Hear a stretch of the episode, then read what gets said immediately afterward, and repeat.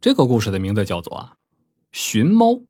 我小时候啊，我们村口有一疯老太太，就喜欢摸小孩子的头。这大多的小孩呢都被摸过，然后家长就骂骂咧咧的把这疯老太太给撵走。有一回啊，我路过村口的时候又看见她了，她蹲在那喃喃自语，好像在絮叨什么。这小孩好奇心重啊，我就跑过去想听个明白，就看他手里边捏着个白布。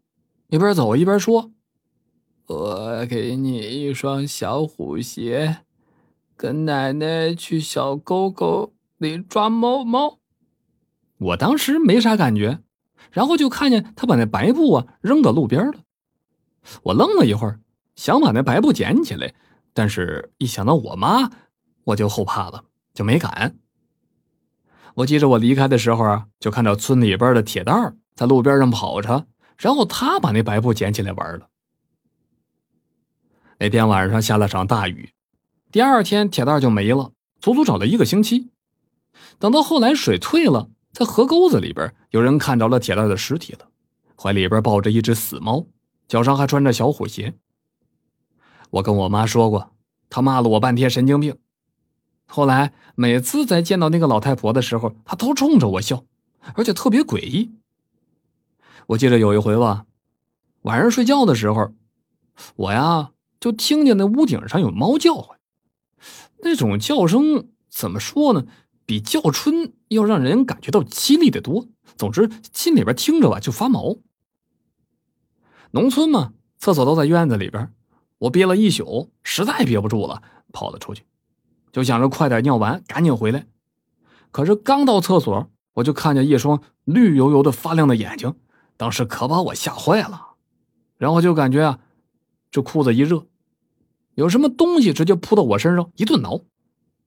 后来可能是我妈听见动静了，把我从厕所里边拎回屋去了。借着灯光，我才看到我身上全都是爪子印你说奇怪不？连着好几天没完没了的猫叫唤。我妈跟我爸呢，天天拿着手电筒出去找，也找不着。但是只要一回来，它就开始叫。就这么着，大概能有一个礼拜。我路过胡同的时候啊，就看见胡同口那个破房子里伸出了一只手来，是那老太太的手。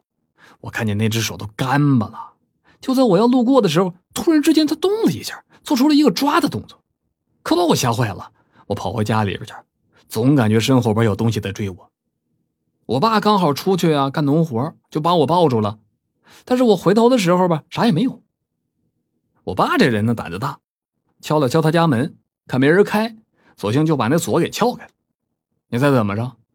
那老太太倒死了，身子都僵了，但是呢没发臭。